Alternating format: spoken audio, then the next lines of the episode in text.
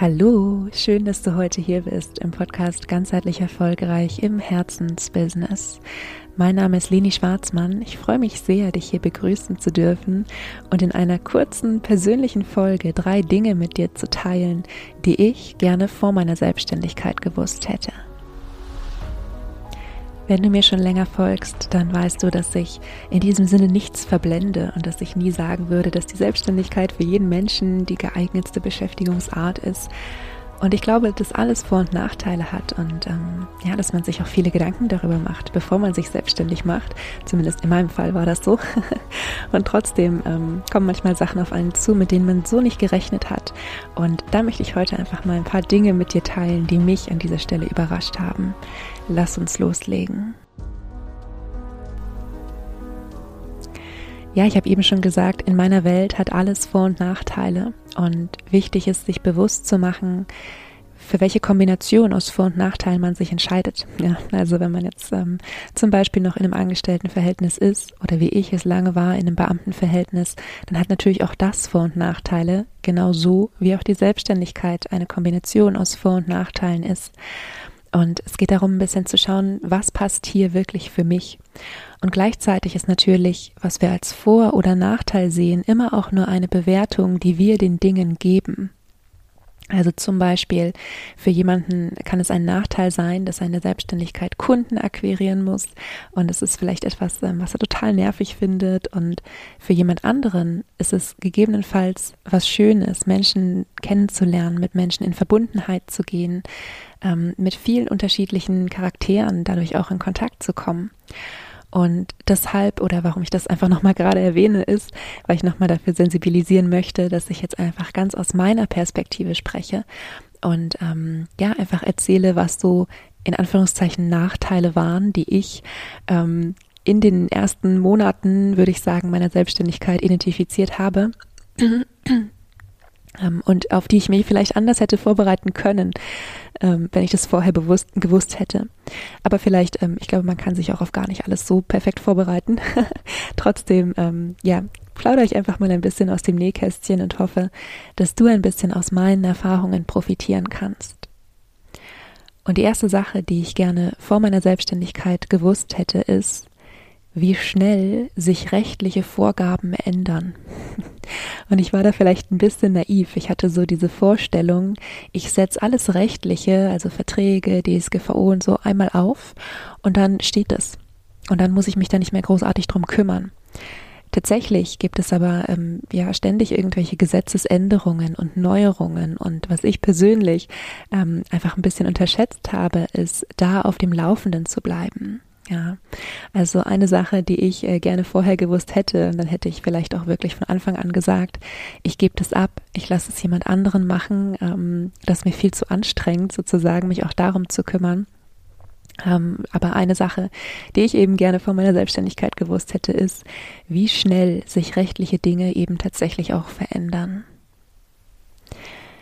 Die zweite Sache, die mich auch überrascht hat, obwohl ich mich schon viel mit Persönlichkeitsentwicklung beschäftigt habe. Also du weißt, ich bin Coach. Ich habe meine erste Coaching-Ausbildung 2011 gemacht und dennoch ähm, hat es mich einfach überrascht, wie viel Gefühlschaos die Selbstständigkeit bedeutet. Und es ist tatsächlich so, ähm, ich, es ist wirklich mal himmelhoch jauchzend, mal zu Tode betrübt. Also es gab Tage, da habe ich gefühlt stundenlang mich damit beschäftigt, mich selbst wieder zurück ins Gleichgewicht zu bringen und an mir zu arbeiten und mit gefühlten Rückschlägen, das waren oft gar keine schlimmen Sachen oder so, ja, aber eben mit diesen gefühlten Rückschlägen umzugehen. Ähm, und es gab Tage, an denen habe ich mich hundertmal gefragt, warum ich nicht schon früher in die komplette Selbstständigkeit gegangen bin, weil es einfach alles so schön war, weil ich alles so genossen habe, die Freiheit, diese Selbstbestimmung, wirklich zu sagen, heute arbeite ich einfach mal nicht oder heute arbeite ich einfach mal weniger oder nur einen halben Tag und äh, nur noch das zu machen, was mir wirklich Freude macht. Und diese Gefühlsschwankungen sind sogar manchmal auch innerhalb eines Tages aufgetreten. Ja, also dass ich morgens ähm, entweder den, den besten Tag überhaupt vor mir gesehen habe und dann irgendwas passiert ist, was mich wirklich komplett ähm, emotional äh, ja ein Stück hat einbrechen lassen. Oder natürlich auch andersrum. Es ist morgens irgendwas passiert, irgendeine E-Mail oder irgendwas, wo ich dachte, das kann jetzt nicht, kann jetzt nicht wirklich euer Ernst sein. Ähm, und turns out, äh, es wird irgendwie am Ende noch einer der schönsten Tage überhaupt. Und was ich einfach so für mich mitgenommen habe, ist, es ist wirklich so, so wichtig, gute Selbststeuerungstools zu haben, gute Möglichkeiten zur Selbstregulierung. Und es ist so wichtig auch, sich immer wieder daran zu erinnern, warum wir uns ursprünglich selbstständig gemacht haben. Und ich meine nicht nur, dass wir dann das tun, was wir lieben, insbesondere wenn du natürlich im Herzensbusiness selbstständig bist, sondern auch die Vision, die wir damit verbinden für diese Welt. Und zumindest ist das was, was ich von mir kenne und auch von den meisten ähm, Herzensmenschen, mit denen ich schon zusammenarbeiten durfte, dass sie alle eine Art großes Ziel für diese Welt haben, an dem sie mitarbeiten. Ja, also niemand hat, glaube ich, den Anspruch, alleine irgendwie von seinem Wohnzimmer aus die Welt komplett zu verändern. Aber ähm, einfach was, was auf einer anderen Ebene einen nochmal motiviert, ähm, das ist eine Sache, die, die ich gelernt habe, die wirklich wichtig ist. und jetzt bin ich aber ein bisschen vom Thema abgekommen. Ich kam von ähm, Gefühlschaos der Selbstständigkeit und um diese Folge wirklich knackig und kurz zu halten, komme ich jetzt auch dahin zurück.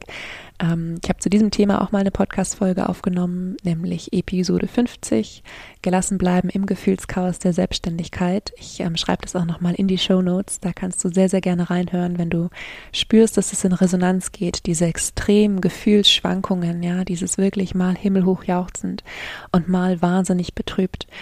Und ich habe auch noch jede Menge andere Folgen aufgenommen, die irgendwie ähm, dieses Thema streifen, also mit Selbstregulierungstechniken und so weiter. Ähm, blätter einfach mal durch.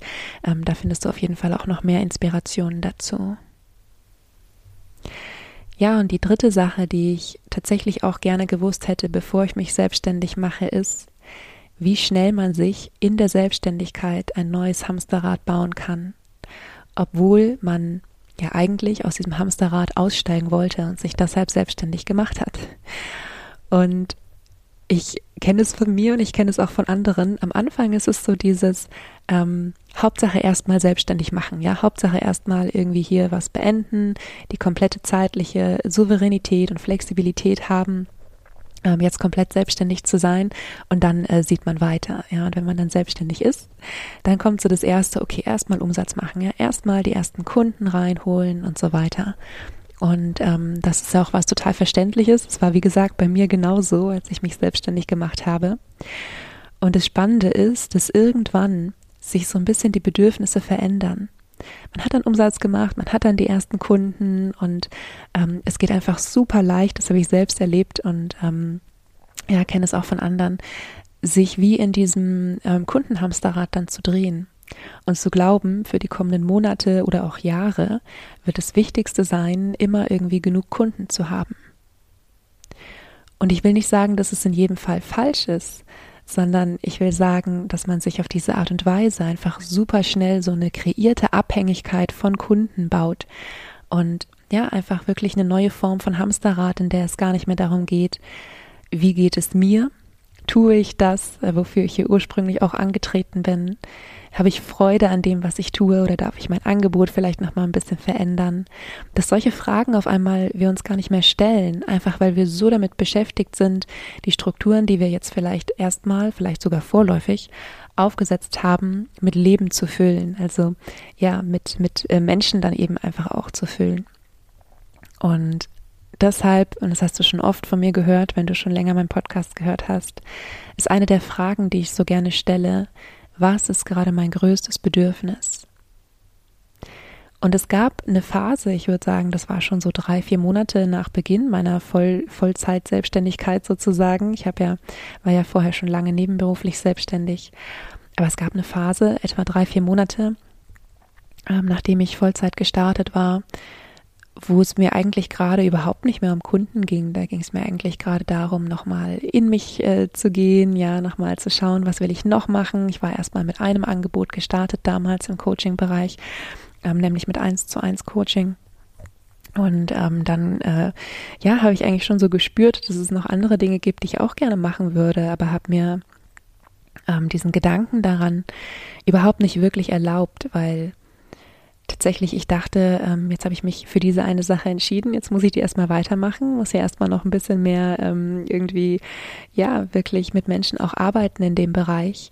Und irgendwann war es dann so, dass auch mein Körper sich nach Ruhe gesehnt hat, die ich ihm aber nicht gegeben habe weil ich ja eben der Meinung war, jetzt bin ich gerade irgendwie frisch selbstständig und es war vielleicht auch so eine Facette von diesem, jetzt muss ich hier was beweisen. Jetzt muss ich beweisen, dass es auch funktioniert, so wie ich mir das vorgestellt habe.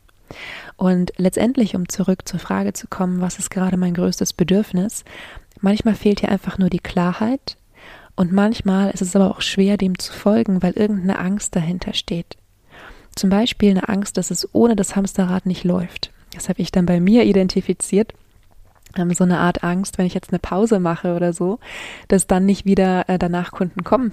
Ja, dass ich irgendwie, ähm, keine Ahnung, wie sich mein Kopf das angefangen hat zu kreieren, dass ich irgendwie, ähm, ja, keine Pause machen kann, dass dieses Hamsterrad mehr oder weniger ständig im Laufen gehalten werden muss. Und hier ist es oft auch wirklich sehr, sehr hilfreich, mal hinzuschauen, was ist dein größtes Bedürfnis und was ist die Angst, die du damit verbindest, wenn du dieses Bedürfnis jetzt auslebst. Ja, und ich glaube, ich würde sogar jetzt zum Abschluss noch ein paar Ratschläge in Anführungszeichen. Du weißt, Ratschläge sind auch Schläge, so ist es nicht gedacht. Also wirklich, nimm dir aus dieser Folge mit, was mit dir in Resonanz geht. Glaub nicht, dass das jetzt unbedingt auch deine Themen werden müssen, nur weil es meine waren, ja. Also diese Ratschläge sozusagen sind jetzt natürlich nicht für jeden gleichermaßen geeignet. Ähm, kann auch sein, dass du auf alle drei Dinge, die ich gerade aufgezählt habe, super gut vorbereitet bist oder warst.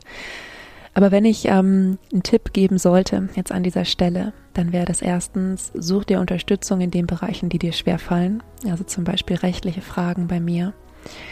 Finde so eine Art Grundgelassenheit, die dich durch diese emotionalen Wellen begleitet.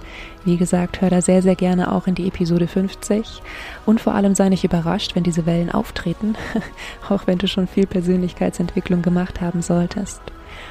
Und der dritte Tipp ist, überprüfe wirklich regelmäßig und ich, ich selbst mache das monatlich, was ist diesen Monat mein größtes Bedürfnis? Und handele ich hier bedürfnisorientiert oder bin ich gerade dabei, mir ein neues Hamsterrad zu schaffen? Und wenn ja, dann was steht hinter diesem Hamsterrad? Gibt es da irgendeine Angst, ähm, mit der du vielleicht arbeiten kannst? Ja, das ist das, was ich heute mit dir teilen wollte. Und ähm, ich freue mich wie immer wahnsinnig über Feedback. Wenn du dich für eine Zusammenarbeit interessierst, dann sehr, sehr gerne melde dich per Mail an info.lenischwarzmann.de. Du findest auch meine Mailadresse in den Show Notes. Bis dahin, vergiss nicht glücklich zu sein. Deine Leni.